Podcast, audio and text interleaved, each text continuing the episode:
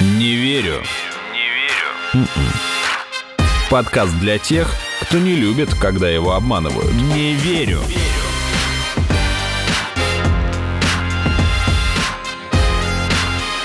Не верю. Здравствуйте, это подкаст «Не верю», где каждую неделю вместе с экспертами мы обсуждаем самые интересные фейки, мифы, мистификации и заблуждения. Меня зовут Артем Буфтяк, моя соведущая Наташа Шашина. Привет, привет. Игорь Кривицкий. Привет. И вновь мы обсуждаем мифы и заблуждения о наших великих классиках. В прошлый раз мы говорили о Толстом, Гоголе и Достоевском. Получилось очень острый материал, и всех э, просьба Не нежных, спойлерить. изнеженных да, э, людей аккуратно слушать. В этот раз у нас тоже очень будут интересные и факты, и заблуждения, и набор писателей. Разобраться с этим нам поможет Виктор Владимирович Ерофеев, писатель, литературовед и автор подкаста «Заговор классиков». Здравствуйте. Здравствуйте. А, Я только сразу хочу возразить, Да. что мы, хотя и сделали это острым материалом, но без всяких церемоний, с большой любовью к русской литературе. Вообще, Безусловно. я считаю, сейчас делая подкаст, вот наш «Заговор классиков», что мы выходим на уровень того, что- чтобы сказать, что русская литература так же богата и разнообразна, как итальянский ренессанс эпохи Ренессанса. То есть я имею в виду в живописи, да, Мгм. и все. Просто имейте в виду, что и там тоже у них были всякие идеи странные, и у Леонардо да Винчи, и у Микеланджело, но при этом мы же питаемся не их э, личной жизнью, не гардеробом их, а то, что мы видим Ну да. в музеями.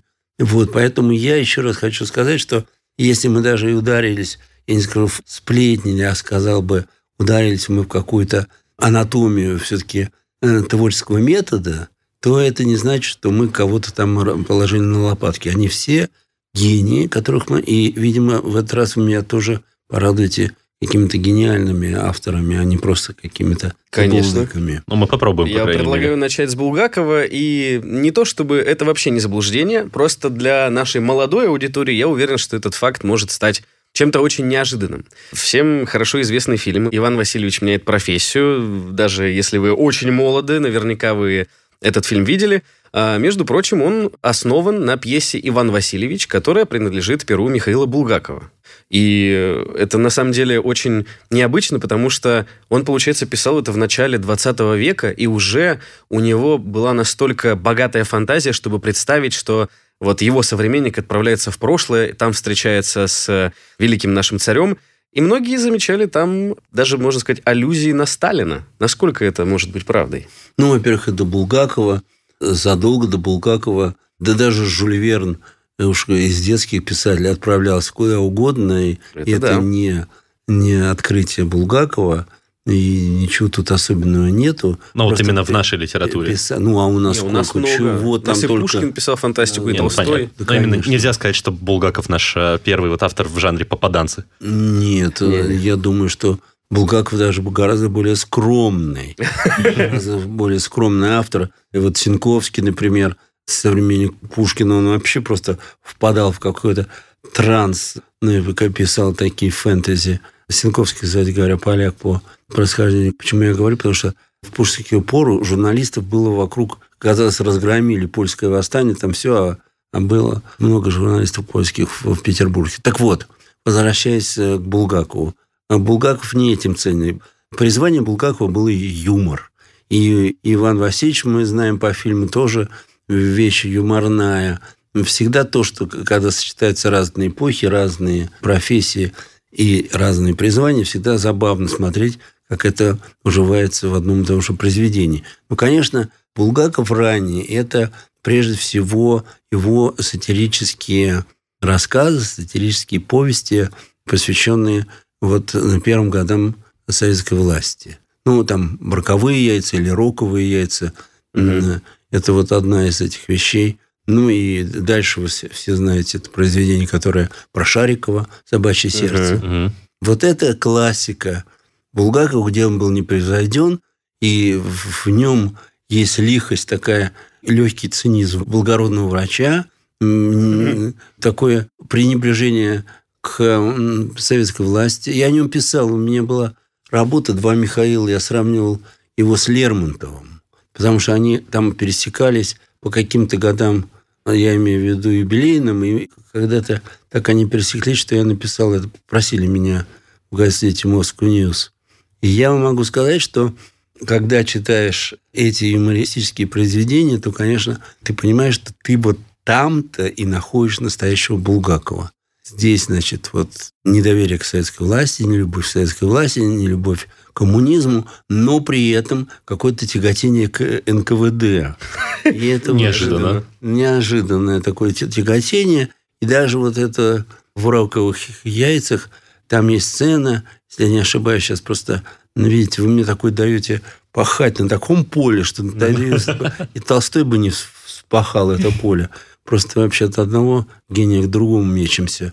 Так вот, в одном из произведений, по-моему, в «Роковых яйцах» там приходят вот эти НКВДшные люди и по галошам определяют, что это галош поляка такого-то, который там враг, значит, советской власти и так далее. И мы это видим и мастера Маргарите, между прочим. То есть он считал, что НКВД, в общем-то, и, видим, в этом была сама задача НКВД для интеллигенции, сказать, что, знаете, те увлекаются всякими идеями, а мы будем строить империю русскую. И русскую империю такой, как она была до революции. Смотрите, вот подбираем старых э, офицеров, генералов, и вообще, смотрите, вообще приличные люди. Это... И действительно, в 20-е годы эта история как бы потихоньку развивалась. И я думаю, он был один из тех, который в эту историю верил. То есть касается... это искреннее чувство было, не политзаказ, не... Ну, нет, ну, он политзаказом не занимался, конечно. Они еще тогда были совсем свободные люди. А это же не были писатели 40-х, 50-х годов. Они были свободные люди, довольно высокомерные по отношению к власти. Они были умнее этой власти. Советская власть не была особенно умна. Вот. И они, конечно, посмеивались над ней и вышучивали, и многие из них ненавидели, включая Алексея Толстого, который потом-то стал советским писателем, советским графом. Вот. А что касается Булгакова, вот этот юмор, записки на манжетах и так далее, и так далее, он сделал стилем своих произведений, здесь он состоялся.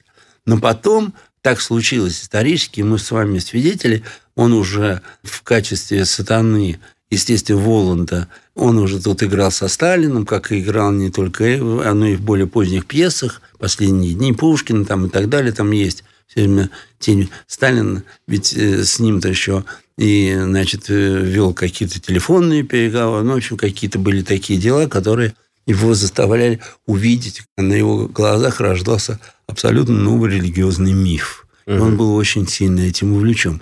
Но он с этим не справился. Поэтому я когда написал о том, что мне не нравится мастер Маргарита, даже по названию, потому что писатель не мастер, а вообще, ну, как мы уже сегодня выяснили, это какая-то энергия, которая в него попадает, а не он отшлифовывает свое произведение там бесконечное количество раз, да, вот, то получается, что он вот такой вот юморист, и в «Мастере Маргарите» самые смешные и самые милые места – это как раз там, где происходят какие-то вот забавные истории. Когда же там возникает Христос и всякая вот другая философия, только, мне кажется, она сделана на уровне 19 слабого 19 века со всеми просчетами. Но, с другой стороны, мы понимаем, что мы живем в 1930-х годах, когда, в общем, нужно иметь свои идеалы, надо кого-то отставить, надо объяснить, почему Воланд становится самым главным и так далее. И, кстати говоря, вы знаете, бал сатаны – это в резиденции американского посла происходит. И, видимо, его булгаковская жена была связана с НКВД, как почти все жены крупных писателей. Об этом мало еще исследований сделал. Почти все они были каким-то образом так или иначе связаны а как? через них. Ну, ну, как вот подходили, например, к вам и говорили, вот ваш там Бабель или кто там, Булгак, вот, ему же здоровье, да, вот угу. на курорт бы съездить. Они вот говорят, да. Ну, так давайте вот вам две путевочки. Ну, там время от времени, знаете, там поляки могут подходить, а еще какие-нибудь немцы. Угу. Ну, там сообщайте. Затягивать-то очень легко было. Потому что время-то было не самое, не самое легкое время. Не верю.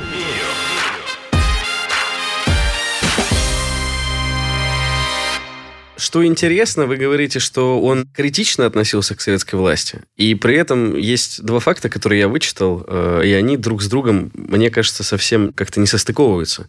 Первые утверждают, что его «Дни Трубиных» в МХАТе ставить практически уже запретили. Там Станиславский сказал, что уйдет из театра, если не прекратится вот это вот навязывание, так сказать... э, Цензуры. э, Цензуры, да. А с другой стороны, писали, что Сталин смотрел «Дни Трубиных» 15 раз, и это любимая его пьеса была.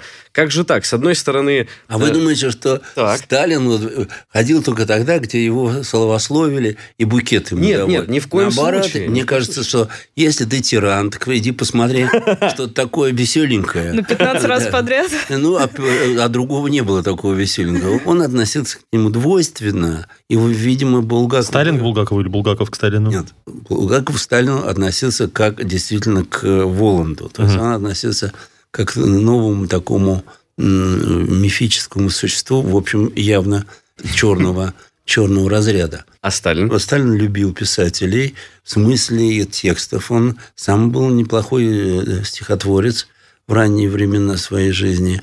И поэтому он понимал, что эти люди, тогда литература имела огромное значение, они могут ему помочь. Вот, поэтому его оставили, как вы знаете. Он не уехал никуда, его оставили. Значит, действительно, не Тупиных. Что касается Станиславского, то у них там это внутри театральные отношения, тут трудно разобраться. Но то, что он, в общем, действительно был таким, вот знаете, настоящим, таким русским юмористом интеллигентного склада. Вот он мне в этом очень нравится. И когда он стал выходить за эти рамки, как вся, вся страна вышла за какие-то рамки, он вышел тоже. Мгм. Просто вся страна вышла за одни рамки, он вышел за другие. Вот. И поэтому получилось так. Но, конечно, если мы возьмем его пьесу «Бег», если мы возьмем вещи, которые намекают на то, насколько это все, надо сказать, печально, когда была та Россия и стала вот эта Савдепия, то понятно совершенно, что, конечно, он писатель не советский. А почему э, часто спекулируют на том, что... Говорят о том, что именно все его произведения, это не то, что вот он искал какие-то интересные иллюзии, образы, то, что у него была богатая фантазия, все это сводят просто глупо к тому, что да он же наркоман. Вот поэтому у него и сюжеты такие. Но я не знаю, какие это сюжеты. Сюжеты, они,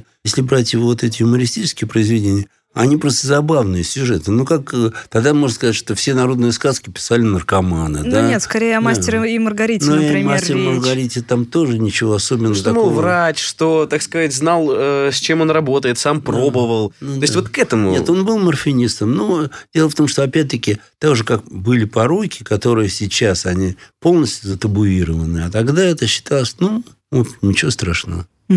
А если с точки зрения именно вот писателя, то существует мнение, что Булгаков очень-очень вдохновлялся Гоголем, что он черпал, что истоки его творчества, его вот мистическая составляющая, например, она растет как раз из творчества Гоголя, и настолько он любил э, Гоголя, что даже могильный камень, надгробный камень у него тоже тот, Голгофу. который... Да, что Голгофа, Голгофу которая... с могилы Гоголя перенесли на его могилу, да. Да, и Так прям любил, вот что- мистическая версия существует вокруг этого. даже. Мистическая версия такая, что Булгаков откопал себя, взял камень. Ну, нет, конечно, но... Ну, то есть, нет, имеется в виду, что это сделали как, э, типа, такой поклон, Ну, дань уважения говорит- его любви к Мягко Гоголю. Знаете, дело в том, что если взять самолет, то Гоголь – это бизнес-класс, а Булгаков все-таки это эконом-класс. Даже так. Если, если сравнивать их. Ну, может быть, тут там других пассажиров нету, но это совсем разные вещи. И Мгм. другое обслуживание. Но вообще там, да, Гоголь просто велик. Вы знаете, еще раз говорю, писателям легче родиться, чем стать. Мгм. И когда Булгаков считает, что писатель – это мастер, это уже сильная ошибка. Это сильная ошибка. Это уже ну, Достоевский бы не сказал, что писатель – это мастер. И вот когда говорят «мастер слова», все, это выносите. Ну, долго тогда останавливаться на легендах не будем. Коротко просто скажем э, слушателям, возможно, они покажутся забавными, что как будто бы жена говорила, что, гуляя по кладбищу, она вот увидела Голгофу, которую сняли с могилы Гоголя, и посчитала, что раз вот э, Михаил так обожала Гоголя, то было бы хорошим решением поместить Голгофу Гоголя на могилу Булгаковой. На этом легенды не заканчиваются. Одна из них гласит, что Булгаков написал в завещании, что вот а первый, кто придет на мою могилу после смерти, ему нужно будет отдать половину гонорара за мастера Маргариту. И якобы был журналист, который пришел, и действительно жена Булгакова ему эти деньги отдала, а он купил катер, назвал его Михаил Булгаков и ездил на нем на работу, но, к сожалению, почему-то. Да, на этом катере не На работу. осталось. Да, на работу. А что ты? Что тебя не э, смущает? Почему-то не осталось Он был рыбаком. Был рыбак, ездил Ну, на к примеру, работу. да, к примеру. Не, ну по нашим На дорогам, Фонтанку, когда мол. дождь, конечно, можно и на катере Не, поездить. это да. Питер же, дружище. А, а, тогда, тогда, да, все, вопросов нет. Мгм. Или не Питер. В общем, э, мифов очень много. Э, Мне больше всего нравится, что Бегемот это вообще любимый пес Булгакова, и кошек он не любил. Не верю.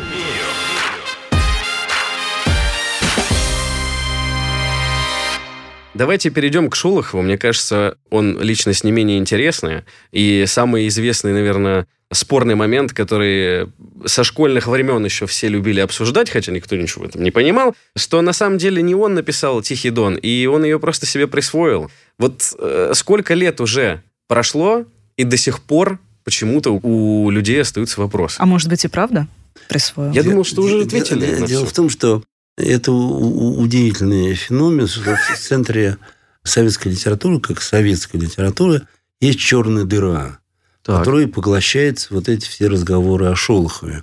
Вообще, у меня даже, если у меня будет время, я написал маленькую книжку под названием «Шолохов Мономур», в котором бы было два Шолохова. Один вообще никогда ничего не написал и стал Нобелевским лауреатом, а другой в 23 года написал гениальный роман «Тихий дом» и, соответственно, получил все нужные регалии. Надо сказать, что этих двух Шолохов, которые не совпадают между собой, соединяет, как ни странно, только письма Сталина эпохи коллективизации и эпохи начала большого террора. М. Потому что Шолохов, каким бы мы вернемся потом к авторству, Шолохов, каким бы он ни был, советским, присоветским, он, тем не менее, написал Сталину о том, что это ужас коллективизации. Эти письма существуют, их можно почитать, они в открытом доступе. И надо сказать, что эти письма написаны именно им, никто бы не осмелился.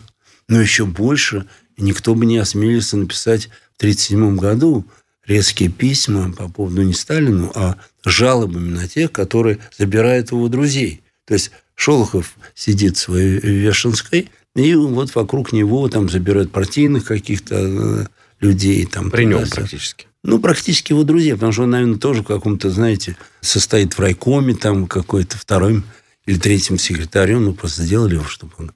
Ну, вот. И я, когда читал эти письма, я тогда подумал, что все-таки действительно есть какая-то загадка, потому что это смелые письма, и какой бы ни был ты писатель, все равно голову мог бы положить, потому что Сталин не считал, с- с- уничтожал в 1937-1938 году великих писателей. Но когда ты берешь за Тихий Дон, то для этого надо быть все-таки писателем, и никакой загадки нету. Первые два тома написал не. Это совершенно другой человек.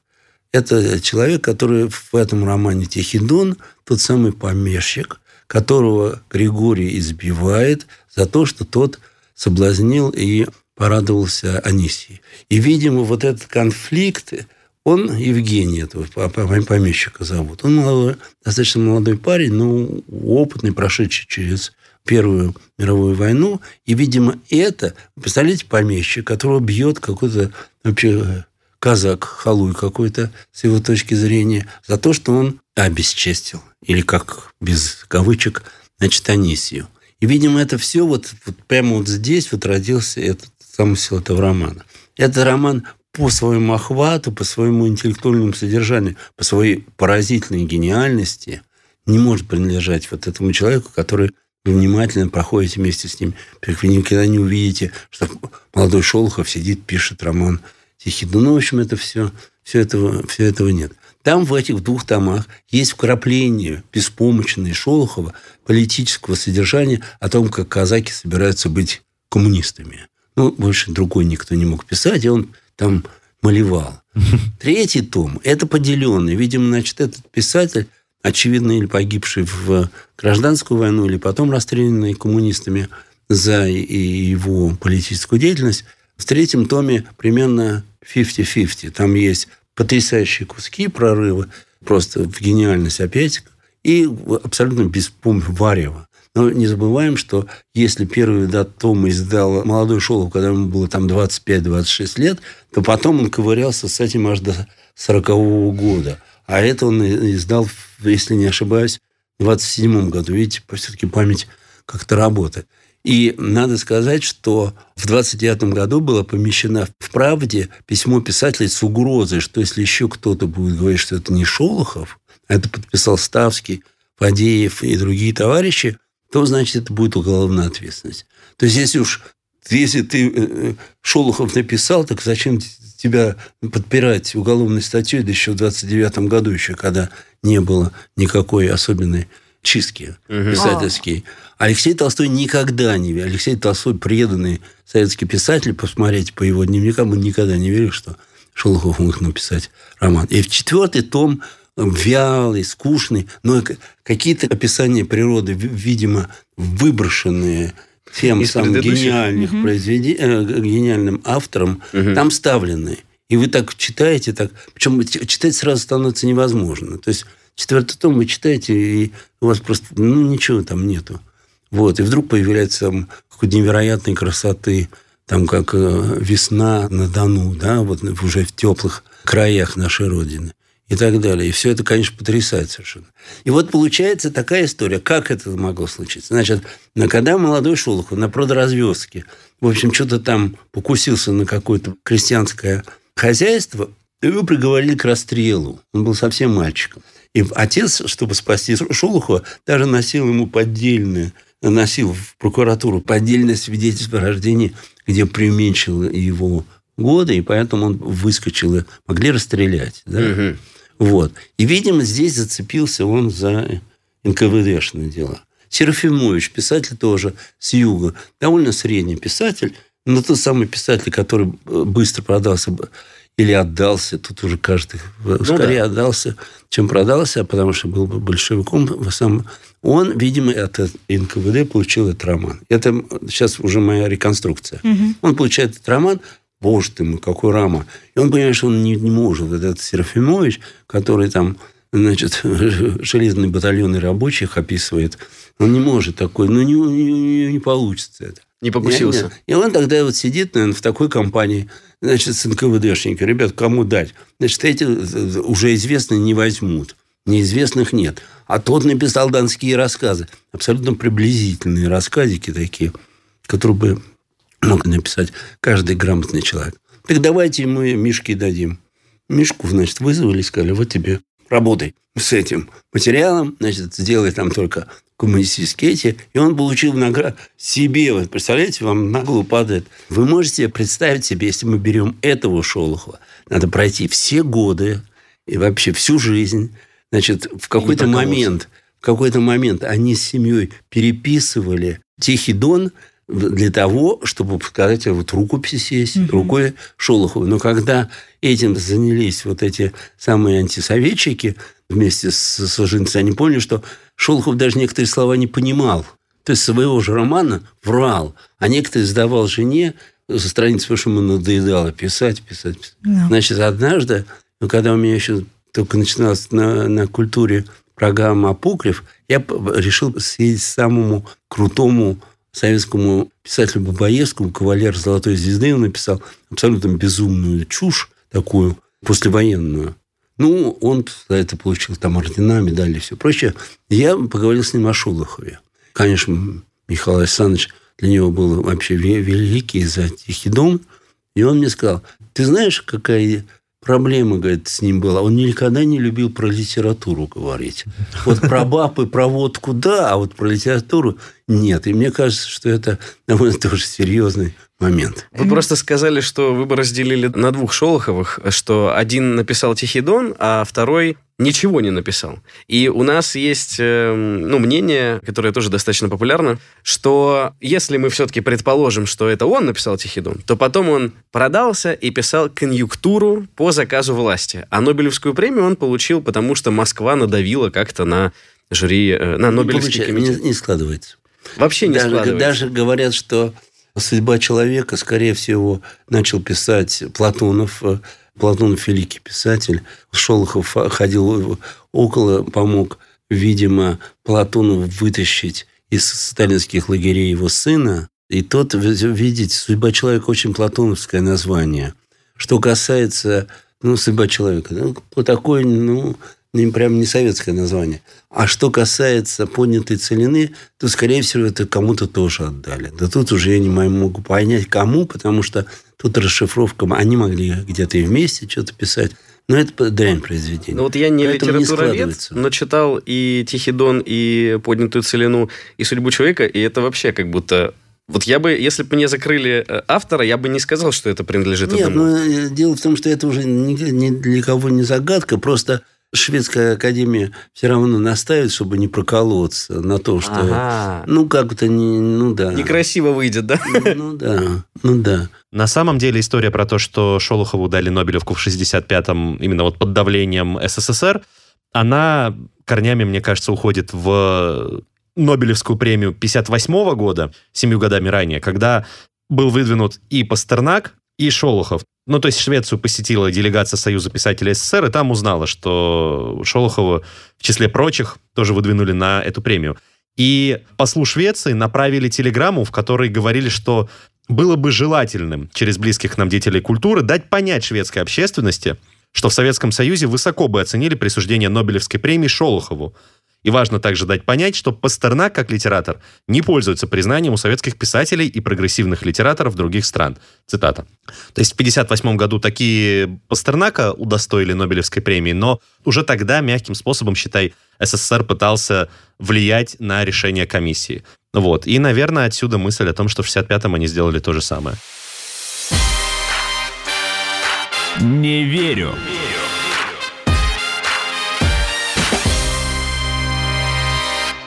Вот мой любимый автор Куприн, но про него я не нашел никаких э, мифов, наверное, и заблуждений.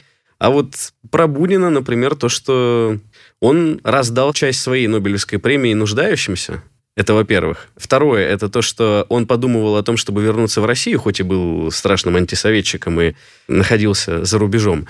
И третье, да, там то, что он был сложный человек с точки зрения характера, но, например, был эпизод, когда он спас евреев от нацистов, потому что во время Второй мировой войны он пребывал во Франции, на тот момент уже вроде был Нобелевским лауреатом, да, и был, нацисты да, знали об этом. Да. И они не он стали... Был в 1933 году. В 1933 году. Да, в 1933 году, и его еще позорно когда он ехал, возвращался с Нобелевской премии, его буквально раздели нацисты как в поезде, когда он возвращался. Такой был э, поганый эпизод.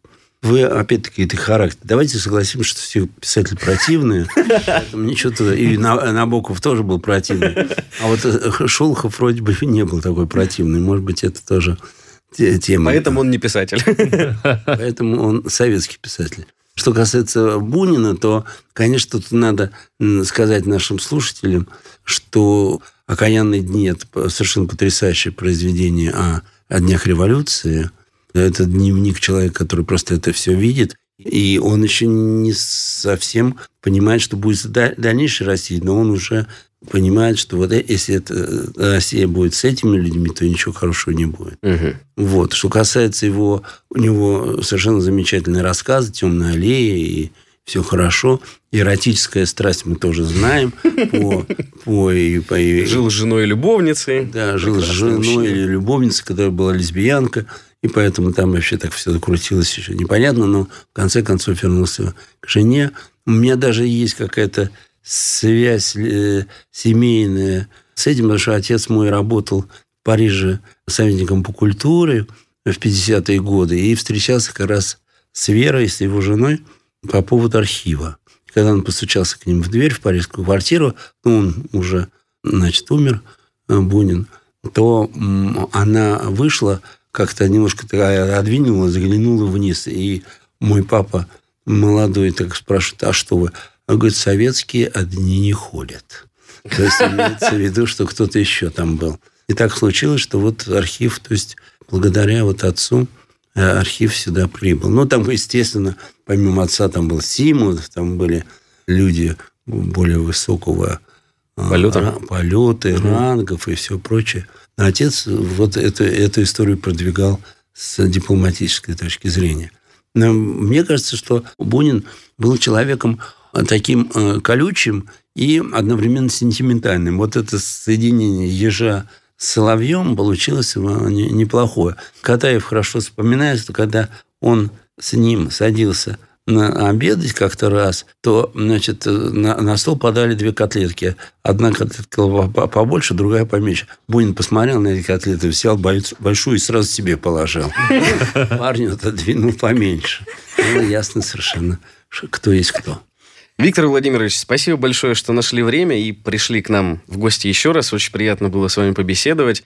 И слушателям нашим посоветуем познакомиться с подкастом «Заговор классиков», если не знакомы. Если знакомы, то продолжайте следить за новыми эпизодами. Я думаю, что а, уже не в таком далеком будущем вы до всех авторов, о которых мы сегодня поговорили, доберетесь. Ну, мы уже догуглили совсем-совсем. Тем более. Уже близко. Совсем, да. совсем близко. Я действительно по ходу этого проекта все больше и больше понимаю, насколько не только богато разнообразно, об этом мы поговорили, насколько она еще полна воображения нашей литературы. Вот это, наверное, главная э, черта нашего национального характера – воображение. Большое спасибо. Это был подкаст «Не верю» и услышимся через неделю. Всем пока. Пока. Не верю. Не верю. М-м. Слушайте эпизоды подкаста на сайте ria.ru в приложениях Apple Podcasts, CastBox или SoundStream. Комментируйте и делитесь с друзьями.